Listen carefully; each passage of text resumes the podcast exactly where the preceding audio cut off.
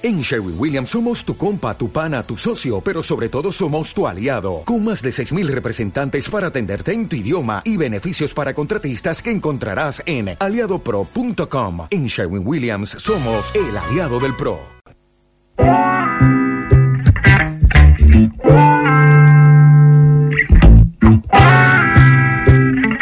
Almería en hora sur. Nos acompaña el periodista, reportero del programa de Canal Sur Tiene Arreglo y también escritor Jesús Toral. Esta tarde presenta la librería Picasso de Almería a las siete y media su libro El olor de la chirimoya. Buenas tardes, Jesús. Buenas tardes, Carlos. Hablamos de la cuarta edición de este libro que narra la historia real de los abuelos de Toral en el marco de un entorno rural como es el de Otíbar, la serranía tropical de Granada. Pese a ser una historia personal, real, aunque personal, y a que el libro empezó a distribuirse de forma autofinanciada en enero, lo cierto es que llevamos por la cuarta edición y estamos en noviembre. Jesús, ¿cómo ha sido posible eso? De luego, preguntar si ha tenido buena acogida no tiene sentido. ¿Qué ha pasado para que tenga tan buena acogida? Bueno, eh, estamos a punto de sacar la cuarta edición, eh, pero, pero sí es cierto que se está vendiendo muy bien, yo creo yo soy el primer sorprendido, porque yo me pongo en mi casa a escribir sin saber lo que va a pasar. Yo nunca había publicado una novela y empiezo a escribir sobre la historia de mi familia, sobre mis abuelos y sobre una historia que tenía ahí guardada que eh, la familia y que mm, de alguna manera me la han ido transmitiendo pero como un secreto. Y yo quería que ese secreto se desvelara. Y por eso es por lo que esa necesidad de sentarme a escribirla y sobre todo contársela a mi familia, a mi propia familia. Cuando veo que el libro está llegando a tanta gente y que la gente se siente tan identificada, pues me sorprende, pero yo creo que es que todo el mundo tiene un pueblo, todo el mundo tiene un secreto de familia, todo el mundo tiene eh, cosas que guardar. Y creo que al final esto es un análisis costumbrista de lo que es un pueblo como Tíbar, eh, donde vivían mis abuelos, y que pueblos hay en todos lados y que la gente de pueblo es muy parecida en todos lados.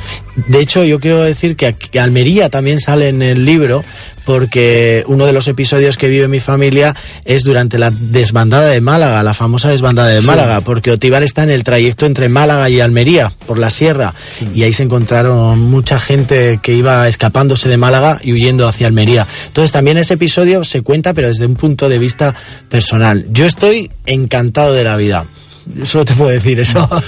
luego eh, son hechos eh, reales que forman parte de la historia. Yo lo que te voy a preguntar si de alguna manera has tenido que adaptar de forma literaria hechos que sí que ocurrieron, pero que quizá narrados de una forma eh, lineal no tendrían tanto interés en cuanto a drama, a los elementos de drama. Si has tenido que realizar pequeñas adaptaciones, imaginamos que sí, ¿no? Darle un toque un poquitín más dramático a algunos hechos para que tengan el atractivo y se inserten en una historia, en una trama, imagino. Sí, fíjate, yo al principio sí que pensé en, utilizar los datos concretos y ir poniendo eh, un poco la historia tal y como fue y para que la supiera mi familia.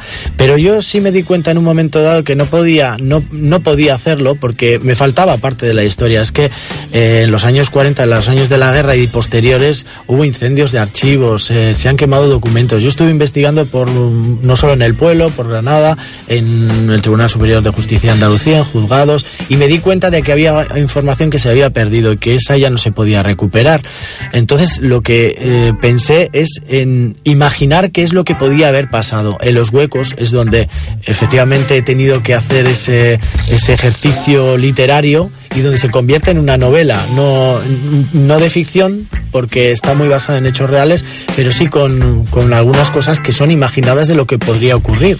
¿no? Porque, de hecho, yo soy el pequeño de mi familia y, mi, y, el que menos ha conocido a mi abuelo. Pero curiosamente, mi tía María, que es la, el, uno de los personajes importantes de la novela, que es la narradora, mi tía me cuenta esa historia y me la cuenta eh, sin cortapisas, pero solamente a mí, no se la cuenta a nadie más de la familia. Entonces yo soy el único que la sabe, por eso la cuento. Solamente un apunte, porque se nos acaba el tiempo.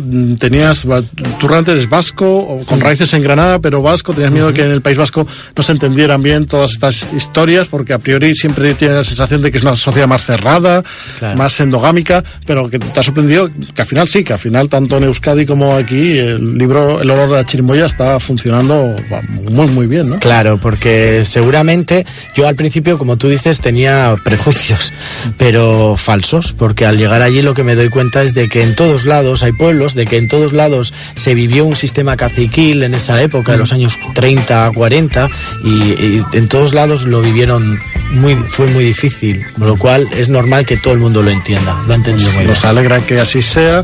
Recordamos a todos nuestros oyentes, quien quiera, es un acto abierto, entendemos, en la librería Picasso a las siete y media de la tarde puede asistir a la presentación de este libro y si lo compra seguro que se va la firma de Jesús Toral eh, y, el, y la dedicatoria, por lo tanto. Jesús, muchísimas gracias y enhorabuena porque el trabajo está ahí y está teniendo ese éxito que, nos has contado tú mismo. Muchas, gracias, por visitarnos aquí en Almería, Hora Muchas gracias, Carlos. Gracias.